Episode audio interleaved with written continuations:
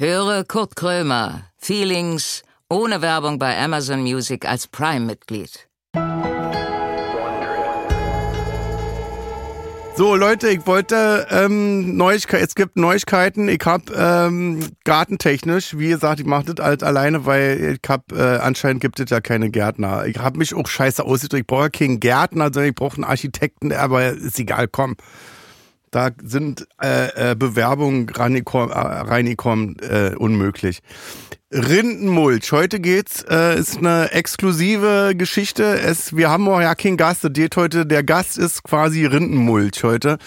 Ich hab ja vor vier Jahren habe ich mir eine Tonne äh, Rindenmulch bestellt. Das erste Mal, wo ich so, ich brauchte eigentlich nur 50 Liter und dann war mir das so unangenehm. Und dann habe ich gesagt, ich hätte gerne eine Tonne Rindenmulch. Habe ich da angerufen im Gartencenter und sie, ja, ist notiert. Und ich so, wie, ist das, ist das normal oder was, dass man sich hier eine Tonne Rindenmulch bestellt? Und dann habe ich, nee, entschuldigen Sie bitte, ähm, 25 Tonnen, weißt du, weil ich, ich wollte ja nicht der kleine Fisch sein. Und äh, dann hat sie kurz geschluckt, dann dachte sie, was, 25 Tonnen? Ja, ist in Ordnung. Und dann habe ich noch gefragt, ob sie mir das alles den vierten Stock hochtragen kann, weil da ist mein Garten. Und nee, pass, eine Tonne. Es ist im Endeffekt eine Tonne gewesen, die ich vor vier Jahren bestellt habe. Und jetzt gestern wäre fast, ich habe es nicht getan, aber gestern wäre fast der Tag gewesen, wo ich es auch ausgestreut hätte. Also ihr merkt, wie fix ich bin, wa? Also falls irgendwie Wissenschaftler am Land sind, die irgendwie eine Studie gerade betreiben zum Thema Lichtgeschwindigkeit, können sie sich gerne bei mir melden. Und jetzt hab ich, pass auf, ich musste erstmal die Hecke, du musst ja erstmal vor, äh, du musst ja erstmal die Hecke, äh, äh musst ja erstmal ähm, untenrum freischneiden und dann das Unkraut weg und da kommt der Rinnenmulchen drauf, damit sich das, äh, das Unkraut nicht vermehrt. So, pass auf, jetzt habe ich, Alter, voll Allmann-Style mit einer Schnur, mit einer Richtschnur. es sieht so exakt aus falls das neue Spiel von SimCity getestet werden muss, könnt ihr gerne in meinen Garten kommen, Alter. Es ist so, es ist so allmann akkurat und auch so die Freude in mir, dass ich mich so freue, dass das so, dass das ist wirklich wie gemalt, so. Und äh, wie gesagt, das ist jetzt die Vorbereitung von zehn Metern habe ich geschafft. Auch nur vor der Hecke, nicht hinter der Hecke. Ich habe keine Lust hinter der Hecke. Sieht doch sowieso keiner. So, wie gesagt, wie bin ich jetzt überhaupt darauf gekommen? Weiß ich auch nicht. Das ist auch egal. Ähm, und jetzt, achso, ich habe jetzt ganz vergessen zu rauchen.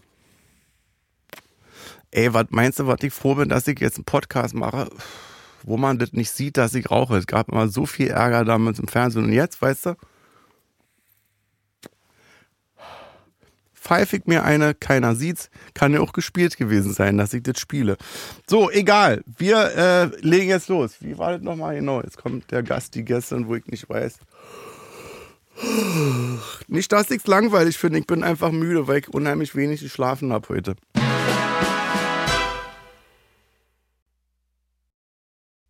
Kurt Krömer sitzt mit verbundenen Augen im Studio. Er trifft gleich auf einen Gast, von dem er nicht weiß, um wen es sich handelt. Keine Vorbereitung, keine Vorgaben, kein gar nichts. Naja, äh, eigentlich alles wie immer. Und nun herzlich willkommen zu Kurt Krömer Feelings.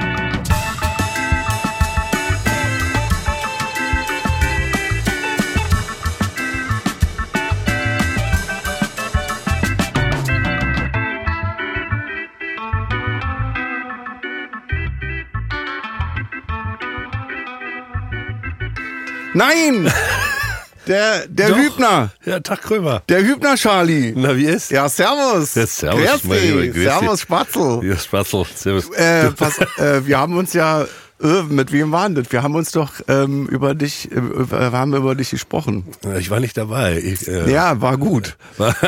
Jan Delay. Jan Ah, Delay. okay, ja, Mensch, hat der Sachen erzählt über dich. Ich hab ihm den Mund zugehalten, wo ich dachte, so kannst du doch nicht über Charlie Hübner reden. Okay, wo ist Nee, er? Ich pass auf, ich war gewesen. Ich hab, äh, jetzt hab ich's. Wir haben uns unterhalten über die Biografie von Udo Lindenberg, die du eingelesen hast. Ja. Und immer wenn du, scheiße, das, war schon so einsteigen. Immer wenn du äh, Udo Lindenberg imitiert hast, dachte ich, du meinst Gerhard Schröder. und erst dachte ich so, hä, was hat denn Gerhard Schröder jetzt? Warum ist denn der so dicke mit Udo Lindenberg gewesen? Weißt Einfach du? nicht gut gemacht. Einfach nicht gut gemacht. Hat da keiner was gesagt? Nee. Ich glaube, es ist dann die das ist der Anmutung. Hübner, der legt das so an. Wenn er das so anlegt, dann legt er das so an. Da, geht, da grätsch ich jetzt nicht rein. Nee, das ist, ich glaube, es war die Anmutung, die mich gerettet hat. Dass man dachte, na, er will jetzt so als ob, wisst ihr? Ja. So, also, ähm, Ja, ja, du Udo ist einfach nicht gut zu kopieren, weil das dann, man denkt, aber letztlich geht's Ja, nicht. ich würde es niemals versuchen. ja, cool, äh, cool ja, dass Tag, du da moin. bist. Ja, schön, dass ich hier sein darf. Wo, wo bist du, wo kommst du überhaupt her? Aus dem Norden, wa? ich komme aus Hamburg heute. Schön mit der Bist du, lebst du da? Ja. Oh, toll. Ja. Eine so schöne Stadt. Finde ich auch. Also es war auch der, ich war ja lange hier in, in der Hauptstadt.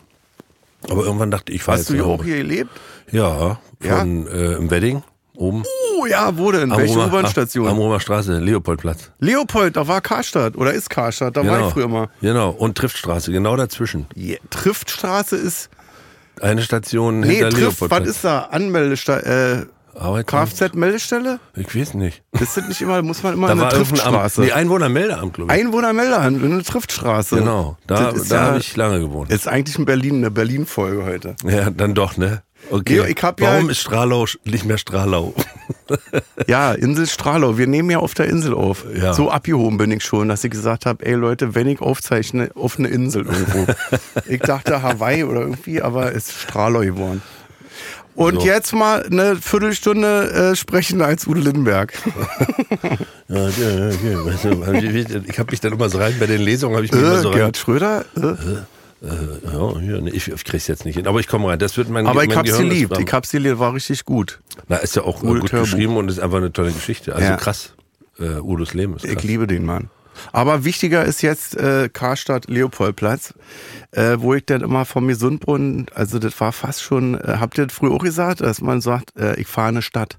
Na klar. Ja. Aber ich komme ja eigentlich vom Dorf. Also Ach deswegen so, sind wir hier ja, in die da Stadt ist ja, gefahren. da ist ja okay, aber wenn ich jetzt, ich sage zum Beispiel immer noch, Gesundbrunnen. Kinder, ich fahre in eine Stadt, braucht ihr was? Und das ist dann, Und dann zucken alle zusammen, weil sie denken, krass, Alter, der Alte fährt in eine Stadt, was ist jetzt jetzt? Und Habe ich ganz vergessen, was ich noch brauche. und, und das ist dann äh, Kudam gewesen oder Kudam, oh, Kudam war wirklich, also Kudam Großstadt. war, wenn wir jetzt im Kino waren, wenn wir uns äh, im Royalpalast am, am Genau. Kudam äh, Police Center. Academy Teil 7 oder was angeguckt haben, dann haben wir uns am Tag vorher die Sachen rausgelegt. ja, Schuhe krass. geputzt, also Schuhe geputzt und die Sachen rausgelegt, schon auf den Boden gelegt, so weißt du, Hose, T-Shirt, Pulli. Und dann haben wir irgendwie fünf Mark bekommen und dann waren wir bei McDoof und haben Erdbeershake getrunken und haben Police Academy geguckt. Ja, also. Oder Nummer Center. 5 lebt. Was ist das? Das kenne ich. nicht. Nummer 5 lebt ist so ein, so ein Roboter gewesen. Ah, okay. Nee, wir waren immer Europacenter vorher im, da war so ein Irish Pub. als Ja, ist immer noch da, unten. Ja, da erstmal schön Club-Sandwich, Guinness und dann ins Kino. Als Habt ihr auch schon getrunken? Na ja, klar. Wie alt warst du da? 19, 20. Ach so, Mensch, ich war zwölf. Ja, nee. Ich okay. jetzt gedacht, du warst da schön. Nee, da war ich ja noch hinter der Mauer der sogenannten. Ach so, du kommst aus Ostberlin. Mecklenburg, Mecklenburg. Ach so. Ja, richtig Wald, Waldmensch. Stimmt, du bist ja dann auch, du bist ja so alt wie ich denn, wa? Mhm. ja, denn? Naja, sicher. 67 bin ich. Ja, ich auch. Nee, ich bin 72 sogar schon. Sieht man aber nicht. Nee, ne? Hab ich ja gerade wieder gejoggt. Ach so, und dann, was hast du in Berlin gemacht? Theater gespielt? Studiert, genau. Studiert und ein bisschen am Gorki-Theater gespielt. Geil. Da Wo hast du studiert? Ernst Busch? Ernst Busch, da hinten eine schöne Weile. Ernst Busch ist Beste, wa? Heißt es. Also ich kann nicht Also ich beurteilen, kenne weil ich die keinen, kenne. ich, ich kenn keinen schlechten Schauspieler, wo ich sage, der ist so richtig schlecht und dass er dann der schlechteste Schauspieler sagt, äh, ich hab alles äh, auf der Ernst Ernst Busch gelernt. Also Ernst Busch bestimmt ist schon auch. so ein Garant, oder? Ja, damals hieß es, wir werden die Besten, das stimmt. Man, Ja. man guckt halt, äh, man guckt ja selber nicht so da, so da drauf. Man hofft ja, dass das die anderen einfach schnallen und einen engagieren. Ja, aber es ist schon, wenn ich dann lese Ernst Busch, dann habe ich gesagt, okay, Ja. nehme ich, oder? Ja, ja. Also ich war froh, dass die mich genommen haben. Ich wollte nach Rostock. Rostock sollte zugemacht werden. Bin ich nach Berlin. Dann gab's UDK, Potsdam oder Ernst Busch. Ja. Ich wollte zu Ernst Busch. Und haben sie dich gleich genommen oder Ja. bist du erstmal durchgefallen? Nee, ich, mich, mich haben sie gleich genommen. Ja? Ja, ich war, äh, ich hatte 40 Fieber, hatte Vorsprechen. Äh, was habe ich gemacht? Kabale und Liebe und noch irgendwas anderes. Und dann habe ich gesagt, ich spreche jetzt trotzdem vor, obwohl ich 40 Fieber habe. Ja. Und ich glaube, das hat mich letzten Endes gerettet, dass ich schwer krank war. Weil du so im Fieber warst, Neben die der- dachten, der, der ist, der ist genial wahnsinnig, der Typ, dabei hast du nur Fieber gehabt. ja, ich, ich war nicht gut. Aber stell mal vor, du hättest kein Fieber gehabt, dann hätten die dich vielleicht nicht genommen. ja, und dann Weißt du? Kellner in Mecklenburg. Dass, dass sie sich gesagt hätten, oh Gott, was ist mit ihm los? Ja. Und wie hast was hast du denn gemacht nach der Schule? Nachher, äh, nach der Ernst-Busch-Schule, meinst Ja. du? Ich bin dann. Dann kommt ja erstmal eigentlich Gastspiel in Putbus vor 200 Leuten oder so, war? Das Nee, ist ja hatte- nicht gleich, dass nee. die, dass dann äh, äh, das Fernsehen anruft und sagt, hier, wir haben äh, äh, eine Serie für Sie, tausend, Nee, du- tausend Folgen. Auf gar keinen Fall. Also die haben, äh, damals für uns war es ja noch, das war ja, guck mal, Mitte 90er, ne? Äh, ich wollte eigentlich in Berlin, weil Berlin war ja in der Zeit sehr, sehr schön, fand ich. Ja. In den 90ern, muss man ja immer wieder sagen, auch wenn es jetzt War wie so ein alter los. Hut ist. Es war viel los, es war noch nicht alles zugebaut. Und alles war, für mich war, ich war, als die Mauer fiel, war ich 16 und dachte, geil, das ist ja genau in dem Alter, Ja. wo man Bock auf Remi Demi hat, hast du einfach nochmal 50 Prozent der Stadt mehr. so war es. Also ich fand's, ich fand's geil. Ich hatte sogar 75 Prozent mehr. Ich kam ja aus Mecklenburg. Ach so. Ja. Wo denn aus Berlin- Mecklenburg? Äh, in Beine Strelitz im Wald. Das ist wirklich Oh, im, im Süden. Wald? Ja, richtig aus dem, so einem Walddorf. So ein Holzfäller. Nee, Holzfällerfamilie. nee, die stehen noch alle. Nee, nee, nee, Kellerfamilie. Aber äh, ähm, nee, wir waren dann, guck mal, 96 waren wir fertig mit dem Studium. Ich wollte eigentlich hier bleiben. Dann waren wir aber so eine Gang von zehn Leuten und kriegten ein Angebot aus Frankfurt am Main. Ja. Und sind wir gependelt. Frankfurt am Main, Ja. Berlin, Schaubühne bei Ostermeier, der hat gerade angefangen. Ah, Oster, da habe ich auch schon gespielt. Ja, ich weiß. Ich habe unter Ostermeier gespielt. ich gelesen irgendwo. Ja, stimmt. Und war auch. schön. Ja, war geil. Ja, ne? Also ich denke, also war eine sehr exzessive Zeit so. Und machst du es nochmal? Ich würde auch kommen, ich würde auch mitspielen. Ja, also ich bin noch am Verdauen. So. Ich bin noch am, weißt du, da, ey, da war so Wieso? viel los. Das war für mich war das die alte 68er Zeit, die ich als 74 geborener da nachgeholt habe. Verstehe. Das jeden Tag besoffen, Ja. jeden Tag Party, also nicht alle. Da waren, also viel, Jörg Hartmann zum Beispiel, Ja. der war immer, der hat äh, gespielt, ist noch in eine Kantine gekommen, hat Tschüss gesagt, weil er dann am nächsten Tag joggen musste. Also da waren viele Leute mit dabei, die waren sehr gesund drauf, sehr gut. Aber ich war, ich habe mich mitreißen lassen. Ja, mal so, mal so, sag ich, ne? Ja. Manchmal ist es ja auch total schön, äh, Aber nach der Theater Vorstellung. ist schon krass. ey. Das ist schon richtig. Ich habe richtig? Respekt. Ja, doch. Ich habe vor der Schaubühne gedacht, ich Schauspieler, geht mal arbeiten, macht mal was Anständiges hier. Firlefanz hier, habt da Rosinen im Kopf, ihr Idioten, weißt du? Und dann war ich da und dachte, boah, ich hatte das ja stimmt. nur eine Premiere. Das war Ja. eine Premiere, die wir drei Monate lang geprobt haben. Und Kollegen von mir, die hatten ja vier, fünf Premieren pro Ja. Jahr. Ja. Wo ich dachte, Alter, wie machst du das? Das ist der Job. Tiere. Ja, das stimmt. Also man ich hat dachte, das. also das eine Stück, okay, alle 20 Jahre mal ein Stück irgendwie, aber da so fest angestellt. Ich, ich habe richtig Respekt. Also vor Schauspielern, Hut ab. Ja, es Chapeau, ist so. Hochleistungssport eigentlich, ne? So ein bisschen wie FC Bayern oder sagen wir mal einen besseren Verein als die, wo du auch jeden Tag trainierst. Ja.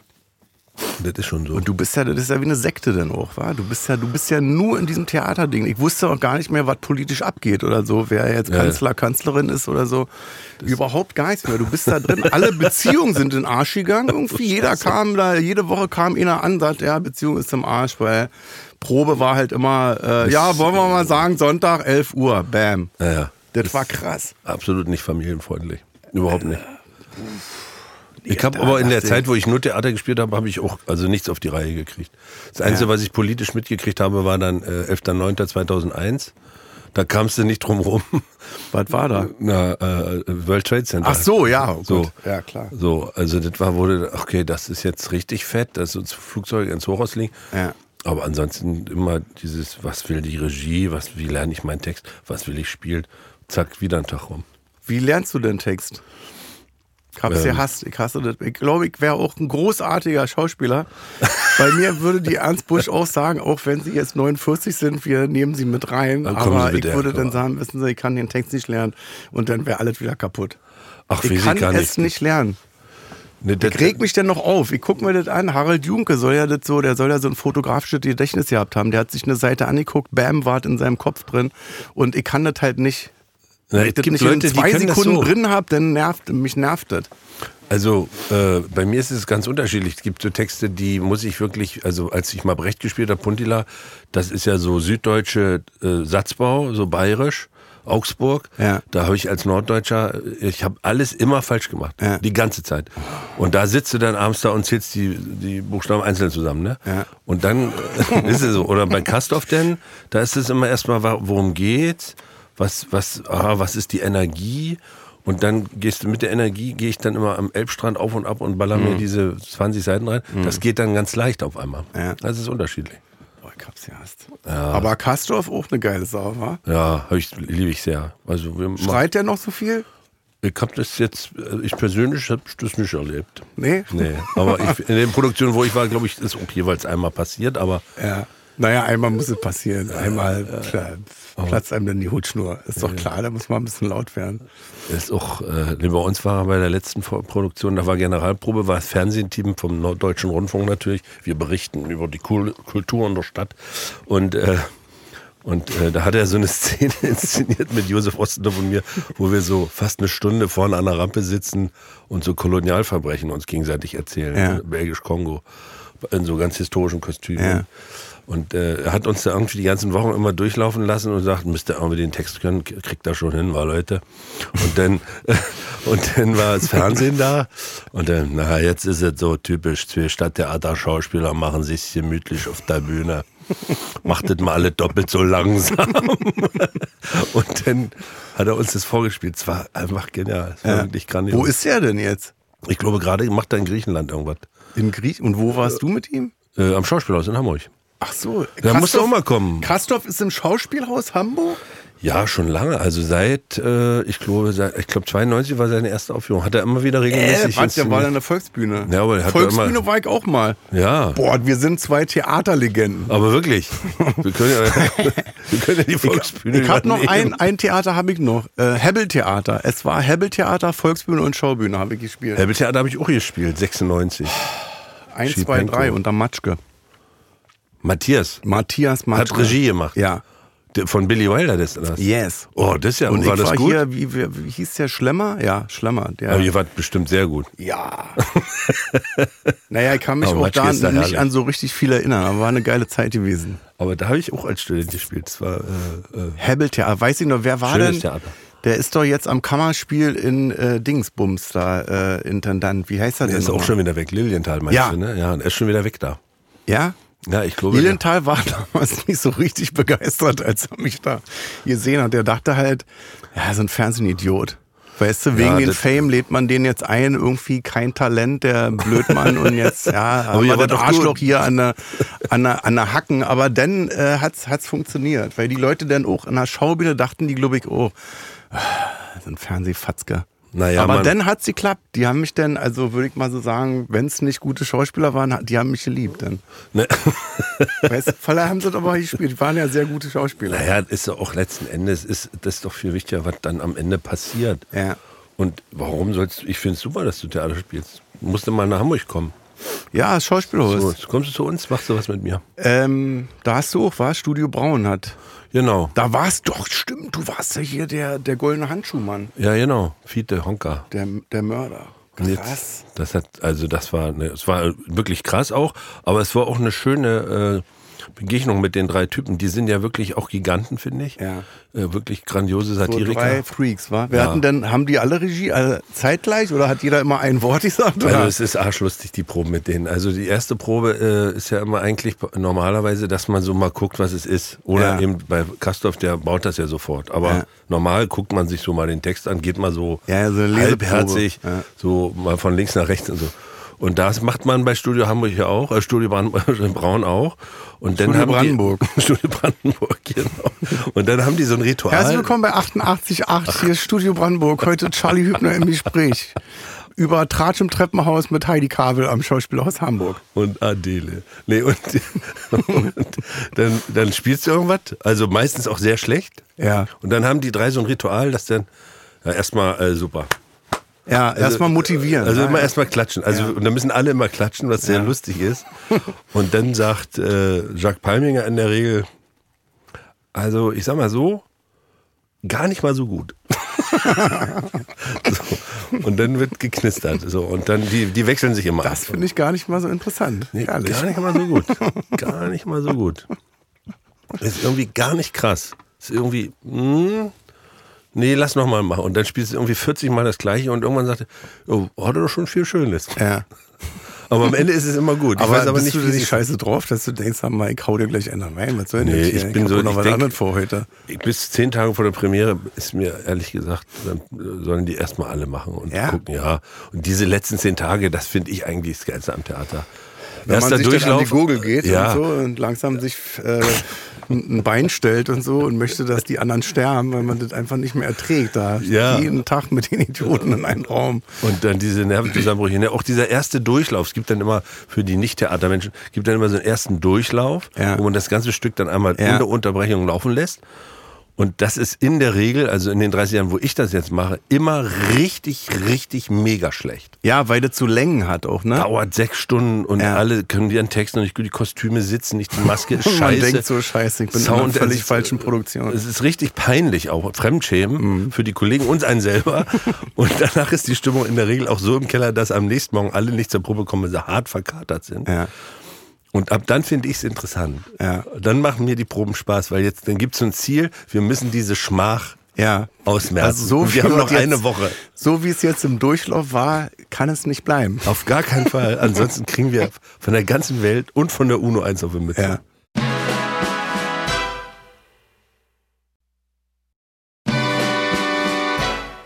Und dann ist ja Premiere immer. Ja. Premiere ist ja bestimmt Schauspielhaus auch. Dann sind die ganzen Kritiker da. Dann sind die Kritiker? ersten Reihen, die ersten vier Reihen voll mit Kritikern. Oh. Und die Stimmung bei der Premiere, muss ich sagen, ist immer scheiße. Na, ist nicht so cool wie später, das stimmt. Es ist immer so, Ja, so ist, man ist gerade so, man ist froh, dass man jetzt keinen Texthänger hat oder sich nicht verhaspelt oder so, weißt du? Aber das Und- merken die anderen eben auch. Ja. Dass man nur froh ist, durchgekommen zu sein. Und dann hat alles immer so einen Druck. Ja, ja. Und dann ja, denke ich immer, ihr Arschgeigen, Kritiker, da, was soll das? Also da ist ja keine, da hat ja keine Leichtigkeit. Nee. Wenn ich auftrete, dann ist ja eine Leichtigkeit da. Ich trete dann auf, mache meinen Text, hab eine Reaktion von den, von den, von den ZuschauerInnen und äh, dann gebe ich halt Gas. Dann gebe ich dem Affen Zucker, wenn ich merke, ey, die haben da Bock drauf. Aber Premiere ist immer wie, als wenn du in einer Behörde bist und äh, in, einer, in einer Meldestelle irgendwie Ja, ein Theaterstück aufführst. Bei Studio Braun machen wir immer eine Voraufführung, also wo schon Leute drin sind Ja, vorher, weil das auch Komödie ist ja oft in der Regel und dass du einfach mal weißt, wo sitzen die Lacher. ja.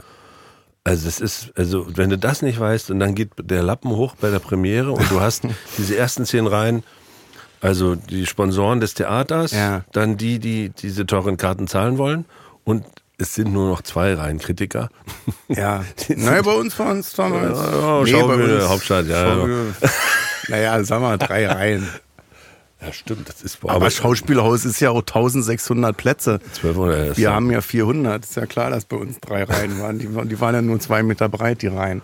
Und die Fans sitzen halt eigentlich immer erst im Rang oben, also weit weg. Ja. Und dann, wenn du dann nicht weißt, wo ungefähr die Kurven und die Lacher sitzen, dann ist es echt Hat mühsam. auch ein bisschen was von Udo Lindenberg im Palast der Republik, war so, Ja. als er da gespielt hat. Das war ähnlich, ich glaube ich. Bloß da waren die Fans irgendwie vor der Tür noch.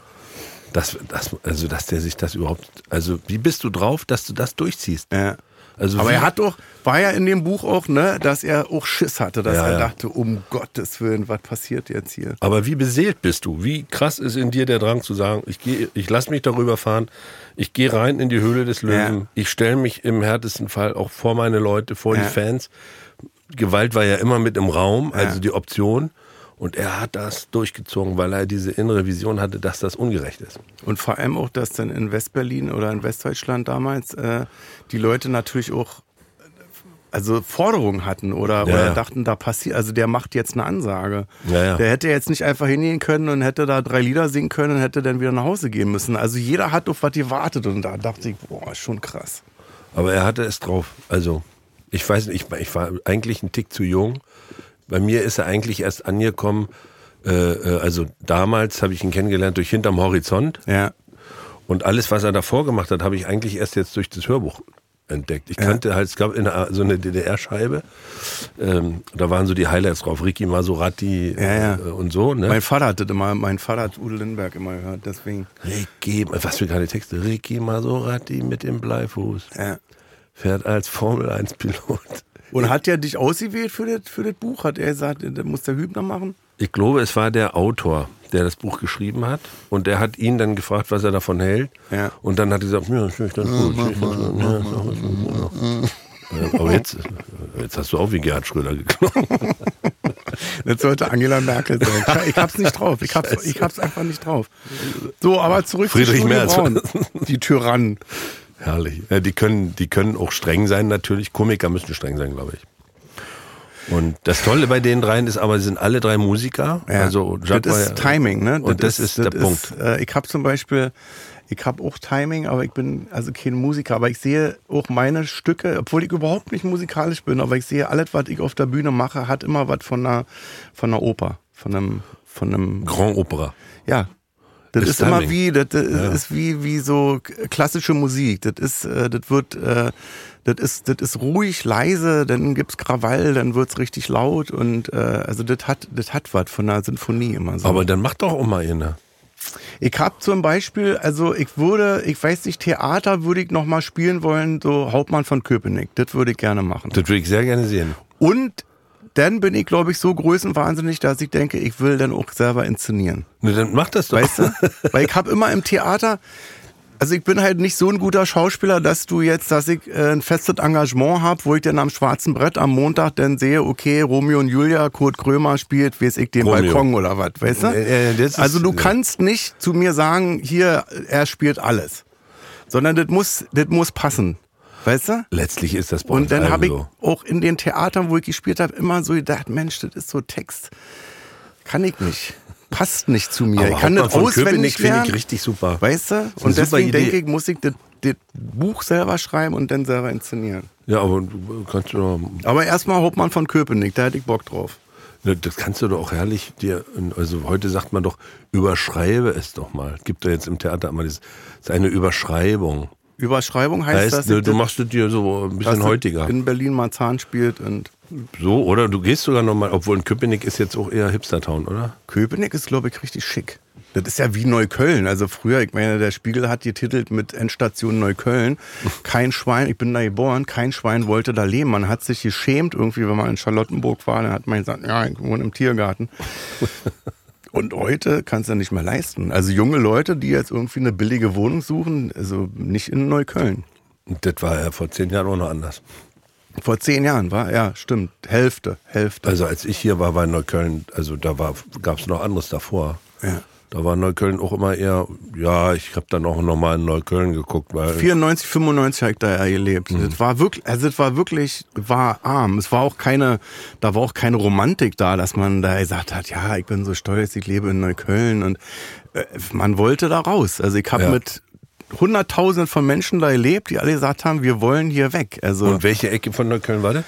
Ich habe äh, in der Schönstädtstraße, das ist relativ dicht am Rathaus gewesen. Dann habe ich Sonnenallee gewohnt und zum Schluss war ich schon so auf der Sonnenseite in der Birkner Straße. Also da, das war schon Peripherie äh, Kreuzberg eigentlich, Ja, da am das- Ufer. Das war ja, schon, ja. da habe ich es schon geschafft. Das, das ist das schöne Neukölln. Ja. Und dann habe ich äh, den großen Sprung über den Teich nach Kreuzberg. Dann habe ich in Kreuzberg gelebt, habe gesagt, ich habe Neukölln hinter mich gebracht. Dann bin ich einen Kilometer weitergezogen in Wrangelkiez, weißt du? Ja, der ist ja super. Und da dachte ich, ich hab's geschafft. Aber ich liebe Neukölln natürlich. Ich liebe Neukölln auch immer noch. Wir dürfen halt nur nicht die Leute da alle vertreiben. Nee, das, aber es wird jetzt so ein ja Disneyland, überall. weißt ja. du, dass man das alles platt macht und dann lebt man da so in den äh, äh, Babelsberg-Kulissen. So. Aber das ist jetzt in Strahlau, finde ich auch. Also, wir haben in Strahlau war die Probebühne von der Schauspielschule. Und zwar war die, da gibt's ja so ein Hochhaus, was so zugebaut ist mit weißen Kenn Platten. ich ja. Ich, kenn, ich fahre nur bis hier. Es Weiter gab hier in den treu ich mich 90ern eine Brache. Ja. eine Kneipe und dieses Hochhaus. Das war so 80er braun, so, so Spiegelscheiben, so braun gefärbt. Ja. So ein Betonklotz. Ja. Da war die Probebühne drin. Und unten in diesem, äh, das ist äh, Nummer 12 oder was, das war eine Kneipe.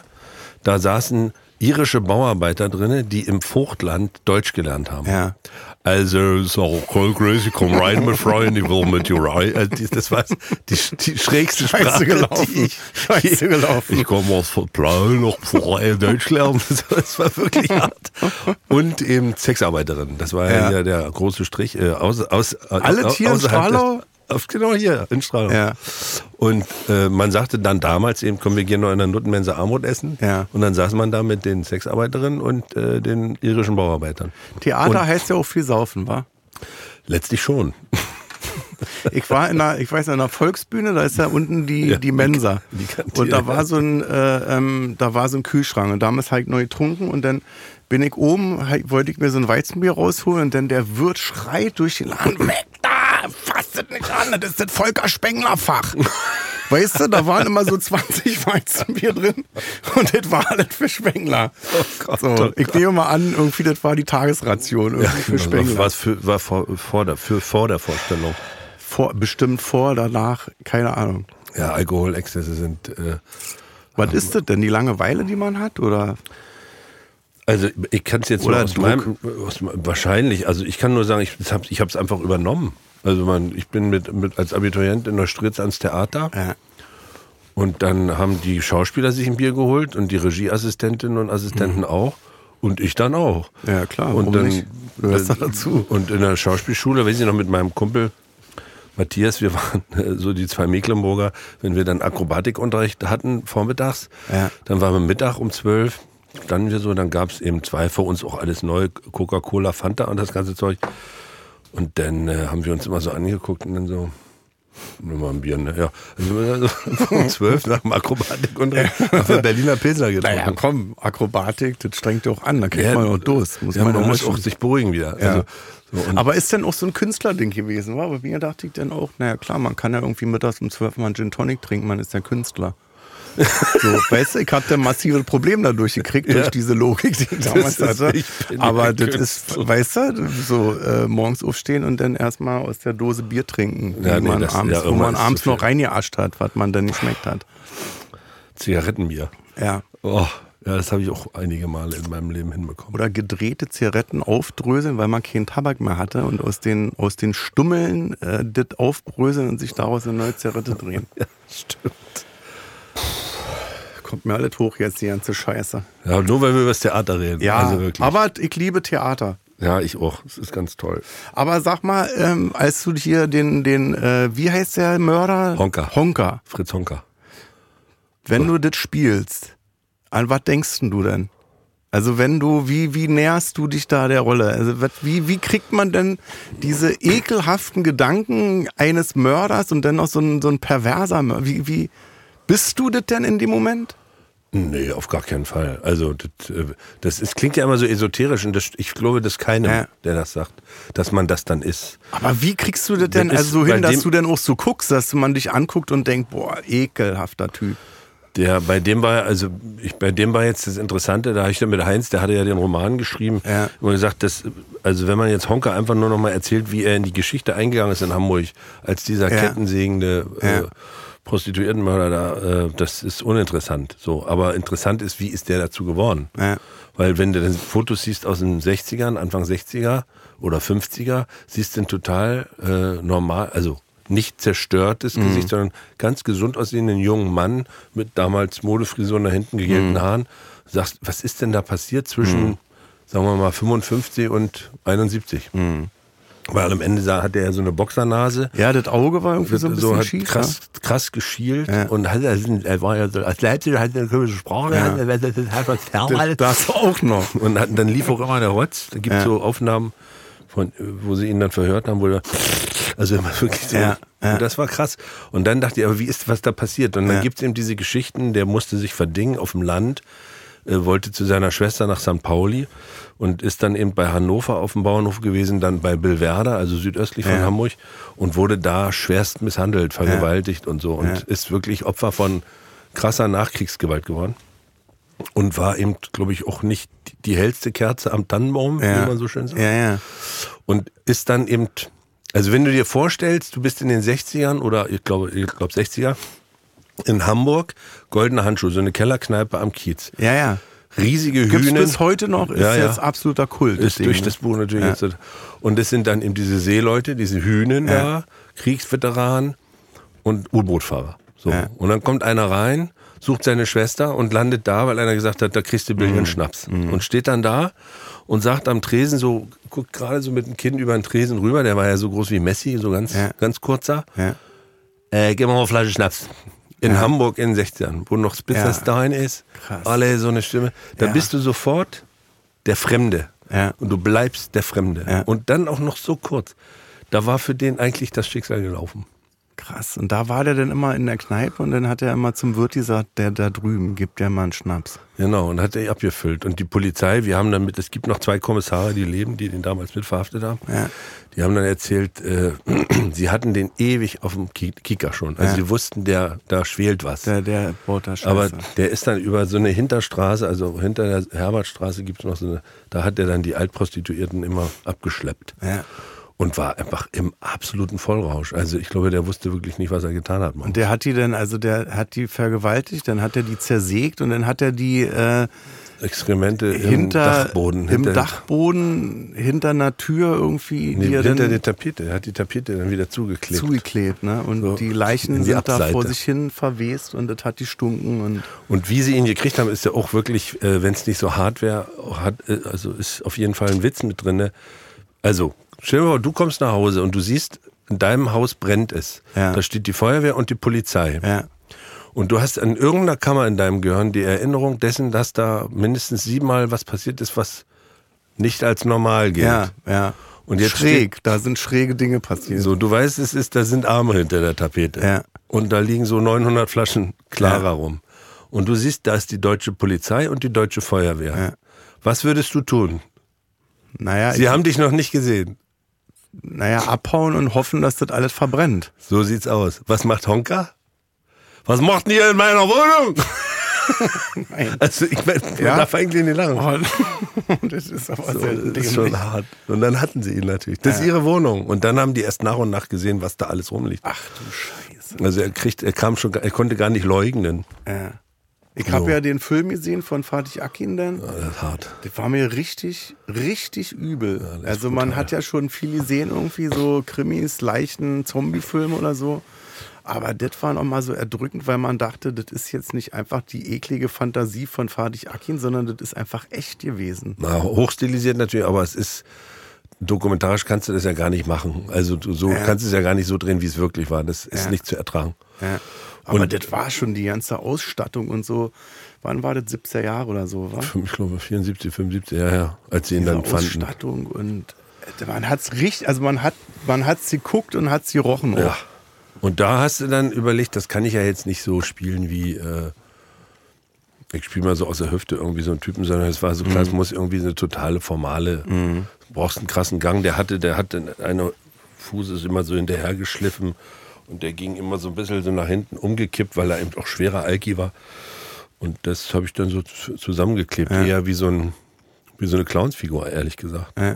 Weil das jetzt. Aber wie kriegst du das denn hin? Also wenn ich das jetzt machen würde, würden alle lachen und sagen, ey, jetzt hat er das völlig verkauft, das Stück. Er macht sich jetzt lustig, der Krömer, weißt du? Also wenn man man jetzt so das läuft, mit dir so machen, dass man am Ende nicht mehr über Krümmer nachdenkt. ja, Also richtig krasse, wir haben auch eine ganz schlimm, ich habe jetzt kein Foto hier, aber also wir haben wirklich Maske und- richtig so die Nase nachgebaut, aufgeklebt. Ja. Also du okay, hast mich auch nicht heißt, mehr erkannt. Das heißt, wenn man das Gesicht sieht, dann, dann und dann in dieses Sächsische rein. Das war auch sogar für Heinz nicht klar. Der ist in Nordleipzig geboren. Dann dachte ich, na, wir probieren das jetzt einfach mal. Halt wirklich mit diesem krassen, engen, das ist ja so ein, so, das ist ja so ein flaches was Sächsisch. lustiert hat. Also wenn Ja. er ein Bein nachzieht und dann sächsisch noch redet. Komm her, du kleine, ich finde dich, her, komm her zu mir Ja. her. Und denkst so, oh, das ist ja. sofort. Und das war der Versuch. So. Ja. Und dann eben diese lange Erzählung, das hat Heinz reingeschrieben, ähm, diese Vergewaltigung. Also was ihm angetan wurde, was ihn zu diesem Monster gemacht hat. Der hat einfach die Gewalt, die ja in der Gesellschaft total da war, durchgereicht an der untersten Stufe. Er hat einfach die gesucht, die noch unter ihm sind. Das hat er auch immer gesagt. Ich werde die finden, die noch unter mir sind und die mach fertig. Brutalst. Haben die Leute auch gelacht in dem Stück? Na klar, Ja. Bei Studio Braun kommst du Es ist so, ne? Weil ja. gerade dachte Studio Braun, das verbinde ich immer mit also sehr geilem Humor so. Ja. Und bei dem Stück denke ich dann, dass Nee. die auch gelacht haben. Oh, also Aber es war so ein, so ein bleibt mir im Hals stecken Ja, lachen ja. bestimmt, wa? Na, diese ganzen Krieg, Rocco hatte so einen Kriegsveteran, diese ganzen perversen Witze, diese sexualisierten Witze, das ist alles, kannst du heute, also das gibt's ja immer noch in irgendwelchen Orten, aber es ist schwer zu ertragen. Ja. Und da ist eher dieses Schocklachen, dieses, also Ja, ja, ja, dass man nicht mehr kann. So, ne? ja, ja. Und am Ende hat keiner mehr gelacht. Wenn der, dann, die Geschichte ging ja, dass es dann mit dem ersten Mord endete. Und da war, das war dann einfach nur noch shocking. Und wenn du fertig warst mit Spielen, wie lange warst du noch eklig? Ich? Ja. Ja, ich, ich weiß Hatte gar so nicht, ein- ob so ich jemals Aus- da rausgekommen ich, nee, So ein Aus. Eigentlich immer so lange, die noch, das dauert ja fast eine Stunde, bis das alles runter ist. Ja. Die, das ist ja so angeklebt, Ja, ja. Und die, äh, dann trinke ich schön mein Bierchen, ne?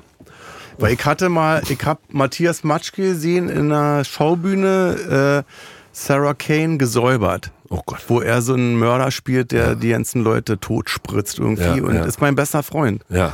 Wir kannten uns auch schon seit Jahren und dann Ach, haben wir ja uns in der. Kantine getroffen und ich hab, ich hab den nicht umarmt. Na, das spricht erstmal für Matthias, ne? Das war so, wo ich dachte, Alter, du bist so eine Drecksau, Alter, du hast gerade 25 Leute ermordet und jetzt kommst du auf mich zu und willst mich einfach um. Ich war richtig, also jetzt nicht lange, aber es war so richtig, wo ich dachte, oh Gott, ist ja der Typ von ihm. Weißt du? Aber, also- und da, da, also du kennst ja Matthias, der kann ja, der kann ja keine Flieger was zu lange Nein. tun irgendwie.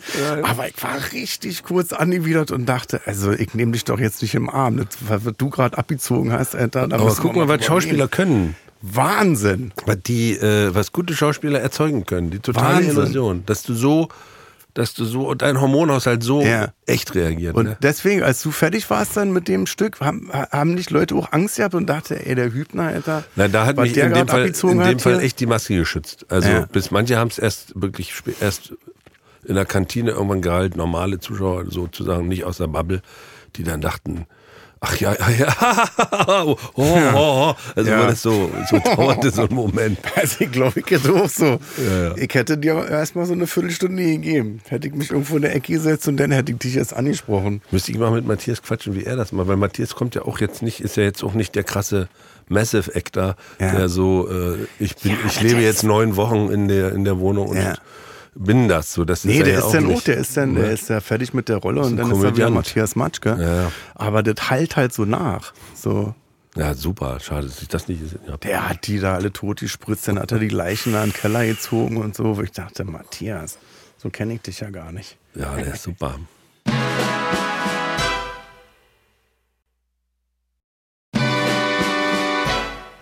Und ähm, was machst du jetzt gerade? Wo spielst du jetzt? Jetzt ist Hamburg noch. Noch Hamburg, genau. Und dann, äh, werden, wir- da werden wir auch wieder was machen. Ja. Wir mit Studio Braun, bei Dovan war gerade was aus. Ja. Kastorf kommt vielleicht auch noch mal vorbei.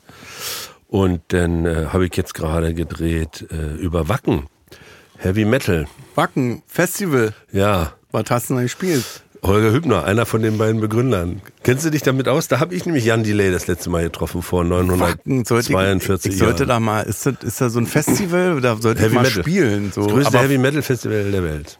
Vor 20 Jahren, wo mich überhaupt keiner kannte, wo ich dachte, Alter, was, was soll ich denn Wacken? Ja, da gibt's diese. Äh, Da gibt's so ein eine- kleines Zelt irgendwo. Genau. Ich dachte, dann spielen die alle Heavy Metal da und dann sagen die halt die Fresse, wir wollen ja den Gesang hören.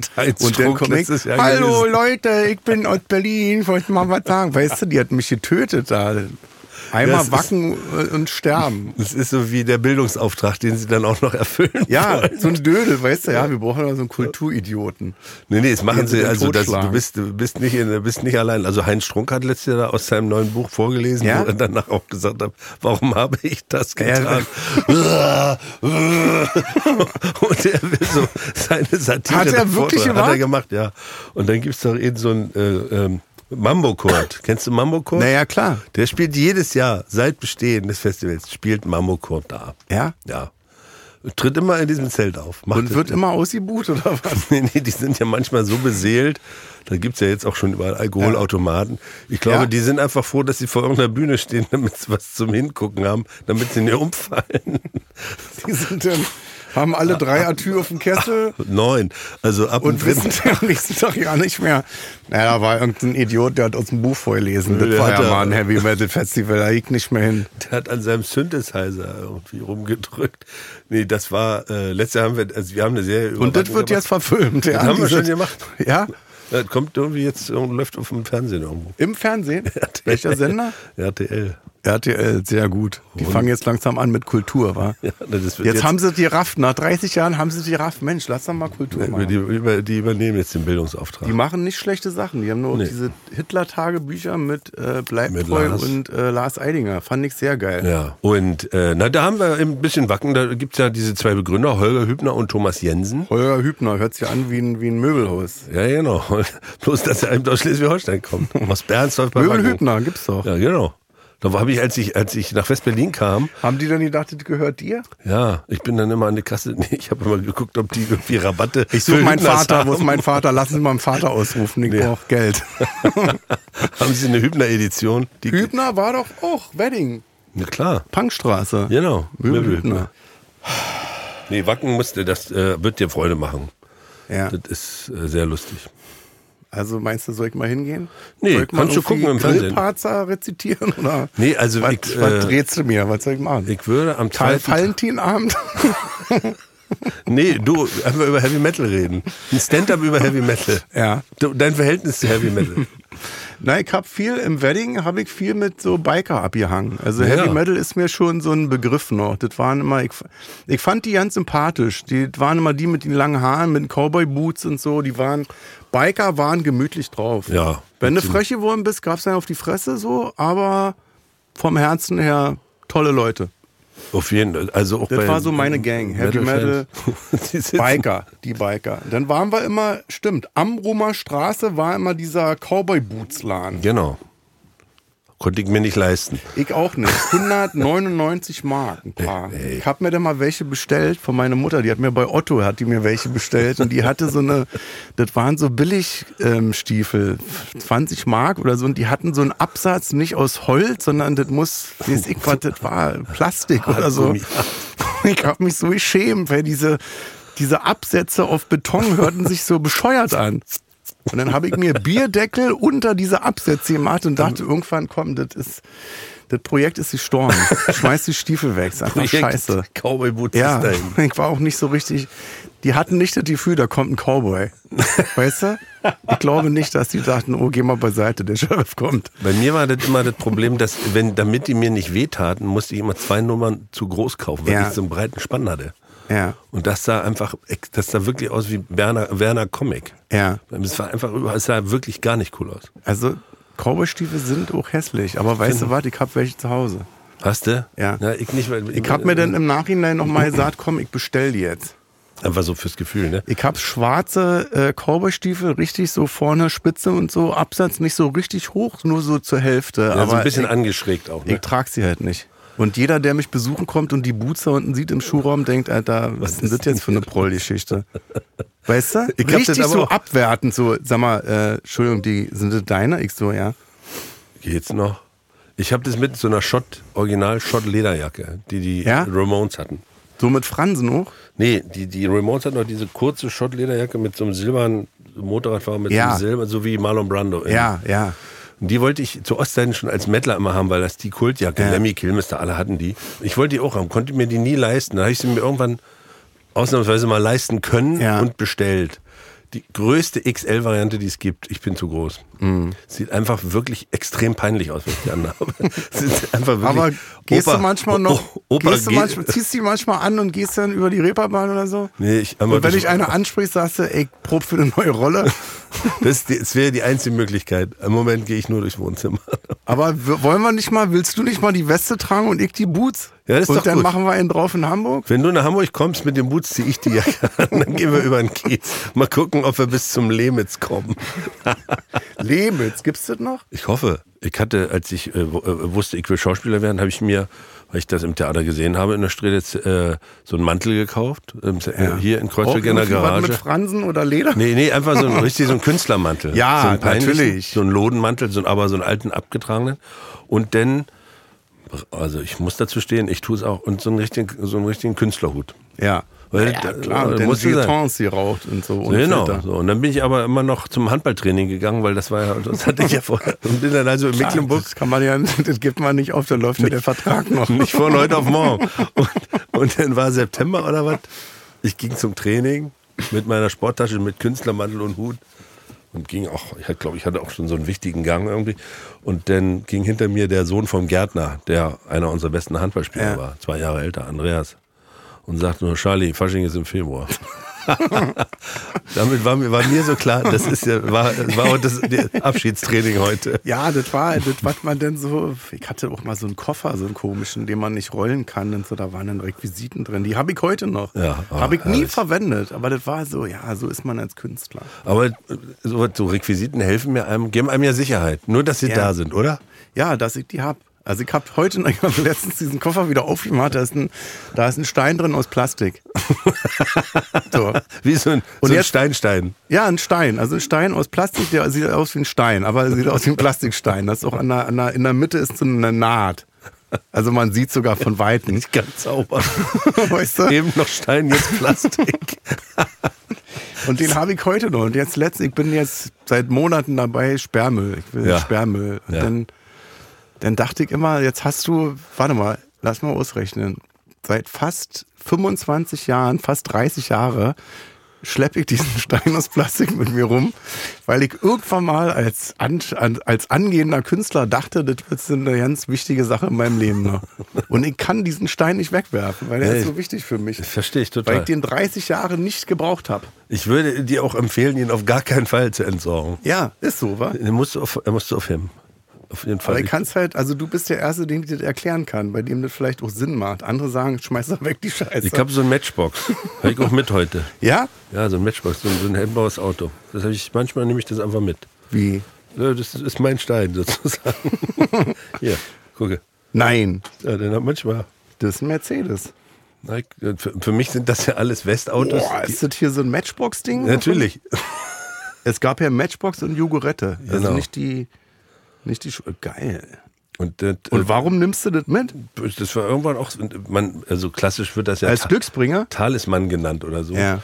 Ich würde das jetzt gar nicht, also das klingt schon viel zu hoch gehängt, sondern es ist einfach wie, heute stecke ich das ein. Ja. Und den habe ich seit auch, glaube glaub, mindestens 25 Jahren. Ja? Eher länger. Und jeden Tag dabei? Nö, manchmal. Und heute Morgen bin ich so, stand ich am Aber stell mal vor, die würden dir in die Brust schießen, du würdest überleben, weil da der Daimler ist. Genau, er ist vor So meinem Herzen. So sieht es aus. Mercedes-Benz-Stahl, ne? Und wo, und wo hast du den her? Das, wir hatten, mein Bruder und ich hatten früher so eine Matchbox. Ach, du hast Angst, dass dein Bruder den wegnimmt, wenn, So er, wenn er dich zu Hause besuchen kommt. Deswegen nimmst du den mal mit. Nee, wir hatten so geschachert. Es war ja, für uns war das ja sozusagen doppelte Währung wegen Westen. Ja. Ach Und so, ein, West, stimmt. so, ein, West, ja so ein. Matchbox aus dem Westen, dafür hast du doppelt so viel andere Sachen gekriegt. Ja, so. ja. Und das war die heiße Sache. Und dann hatten wir irgendwie am Ende, ich hatte einen, weißen Volvo, den und noch so einen roten Sportwagen und mein Bruder hatte andere. Krass. Und der ist übrig geblieben. Ich habe auch noch so einen Gummi-Indianer. Mit so, der so in so einer Schlägerposition. Ich Der ist aber nur am Wochenende. Dann. nee, nee, nee, nee, der steht da so auf dem Fensterbrett und passt auf die Pflanzen Aber ist auf. geil. Du, ich bin ja nicht alleine dann mit meinen dusseligen Steinen. Das ist ja schön. Nee, nee, der ist auch, glaube ich, Ich habe nicht noch nie dusselig. öffentlich Wer über weiß, diesen was Stein da drin geredet. ist. Da, nee, Luft, gar nichts. Kann ich mal zeigen. Der leichteste Da Stein. sind auch noch so. Punkte, so schwarze Punkte drauf, wo man denkt, okay, hat da jemand angemalt. Also der ist, der ist sowas von unecht. Aber damit so, kannst du in Wacken auftreten. der heilige Stein der Metal-Musik. Es ist alles nur heiße Luft.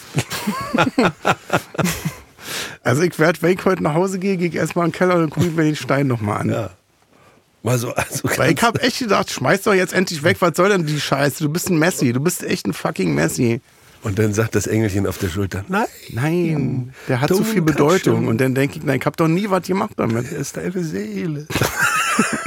Aber ich habe auch, also ich lass auch Sachen weg, wie der wird noch mal wichtig oder so. Ja, ja. Der ist einfach jetzt schon wichtig, weil er 30 Jahre nicht im Gebrauch war. Also der ist ja, ich könnte den verkaufen, der ist ja neuwertig. weißt du, der ist ja nicht gebraucht. Also falls jemand was vor jetzt bringt auch was. Diesem Theaterstück, wo einer mit einem Stein erschlagen wird oder so, ruft er mich an. Ich würde ihn, ich würd ihn verleihen. Aber nur verleihen. Nur verleihen. Und auch immer Und vor der Vorstellung den, abholen. Ich möchte den so zurückhaben, wie ich den abgegeben habe. Sonst gibt es richtig Ärger. Sag mal, Geschenke, Ach so, ja. jetzt wo alles vorbei ist? Habe ich natürlich dir eine Seife mitgebracht. Wie eine Seife. Stinkig oder was? Nee. Eine Ich hab- Seife? Ich hab's in der Hand. Was denn für, was, was denn? Ich habe einfach überlegt, ich, ich wollte mir nichts vornehmen. Ja. Weil vornehmen Ja, ist ja hast dann geschafft. programmatisch. Und dann habe ich gesehen, Du bist Seif- mit, lass mich schauen, du bist mit Barney kommen, oder? Na klar. Und dann hast du das am Bahnhof Nee, dann habe ich am Bahnhof gesagt, jetzt suchst du dir was aus. Ja, kenne ich, den Laden natürlich. Und da dann kaufe ich auch immer meine Geschenke, wenn ich Und nach Hamburg Und fahre. dann stand ich so eine Viertelstunde in dem Laden, dachte, was könnte passen? Und dann habe ich überlegt, Zitrone, Lavendel oder echter Seifengeruch. Nee, das ist ja, äh, was ist das? Lavendel. Das ist ja die Firma, wo das auch die Fußcreme gibt. Das ist auch Lavendel. Diffus. Doch. Da weißt du schon wieder mehr als ich. Die große Tube kostet 20, die kleine 7 ja Euro. Das ist richtig heißer Ich war zum Scheiß. ersten Mal in dem Laden, aber ich fand es irgendwie schön. Seife an sich, Seife ist einfach was Schönes. Seife ist halt immer so, wenn ich, wenn man jemanden mitbringt, dann denkt er immer, okay, ich habe halt letztes Mal gestunken. Nee, das, aber das, Seife das hat immer gilt ja bei uns mit, nicht. Hier, ich hab dir Seife, ich meine das jetzt nicht so, aber wasch dich mal. Aber das kenne ich A, nur aus Berlin und Preußen und B, habe ich dich vorher noch nie in meinem Leben gesehen. Deswegen kann Ja. ich den Satz gar nicht Kann ja denken. sein, dass du dachtest, der, ich hab den schon ein paar Mal gesehen, der stinkt bestimmt. Nein, habe ich nicht gedacht. Ich habe Der gedacht, stinkt bestimmt nach Pisse. Immer der kommt mit. aus Neukölln. Gut, ich bedanke mich auf jeden Fall. Das ist das schönste Geschenk, was ich je bekommen habe. Na, ich hoffe, das ich bin in auch, Herr. Hübner, ein guter Schauspieler. Ich lasse mir das nicht anmerken. Na, siehst du. Nee, gut. Seife ist doch einfach, also Seife ist was wunderbar. Seife ist was Herrliches. Kannst du mit dich. Du stinkst nach Pisse. Hier. So, das war Charlie Hübner. Ähm, jetzt gibt's natürlich Das war noch einen Krömer. Streit. Es kann auch sein, dass das über einen Anwalt geht, aber das werdet ihr alle nicht mehr miterleben. Nee, nicht mal die BZ. Ihr sollt euch, ihr sollt uns gut in Erinnerung behalten. Ja, guten Rutsch. Herr Hübner, danke, dass du da warst. Ja, schön, dass ich da war. Charlie, ja, schön, dass ich da war. Schön. Ich fand mich fantastisch. Ja, du warst super. Du, du siehst auch toll aus mit deinem Hemd. Wissen die eigentlich, was du anhast? Lass mich in Ruhe, ich gehe mich jetzt waschen. so, Herr Hübner und Icke, wir gehen jetzt rüber zu Feelings Deluxe, exklusiv bei Amazon Music.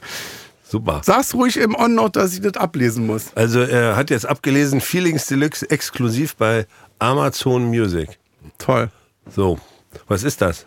Das ist der Deluxe-Teil. Der Deluxe-Teil. Da ist jetzt, also wenn wir da jetzt rübergehen, versprechen wir, da müssen wir Hochdeutsch sprechen, keine Dialekte. Gut, Okay? Läuft. Und dann gehen wir auch wieder zum Sie über. Ich bin Herr Krömer, Herr Hübner. so läuft es. So Sollte ich, es. sollte ich dich duzen, siehst du mich bitte weiter. Das ist wirklich. So machen wir das. Hinterfragt das jetzt nicht, zieh das durch. Ist mein Job. Kein Streit bitte. Keine Fragen. Nicht über Cowboystiefel reden oder irgendwie so eine primitive Scheiße. Das Nein. ist der Deluxe-Teil, das ist richtig, das gibt sonst richtig Stress. Okay, jetzt habe Hier ich ist die Druck. Seife, die kannst du mir gleich nochmal schenken. Ja, gut. Die ist aber wirklich Deluxe. Jetzt nicht dich drüber lustig machen, auch nicht irgendwie im Unterton sarkastisch Nein, werden oder nein, nein, ironisch. nein, das geht nicht. Im äh, Deluxe-Teil funktioniert Ironie nicht. Das ist ja furchtbar.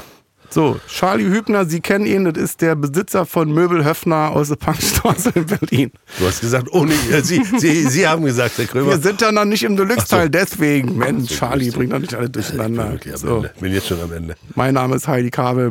Tschüss. In Hamburg sagt man Tschüss. Lass dich verdrücken. Das war ja herrlich.